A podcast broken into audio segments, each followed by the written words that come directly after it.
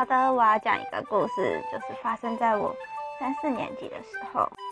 我喜欢安亲班坐我隔壁的男生，他好像也喜欢我，常常把我的笔啊、橡皮擦什么东西都藏起来。但这不可思议的是，我没有心电感应，就是他敲敲桌子，我就会知道他要什么东西。就是他可能敲一下，然后我就给他一个橡皮擦，然后刚好就是他要的。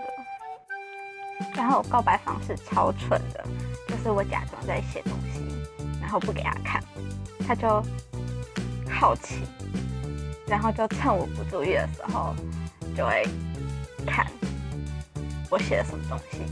然后我写的东西就是我喜欢他。现在想想，真的是超蠢的，到底谁会这样告白啊？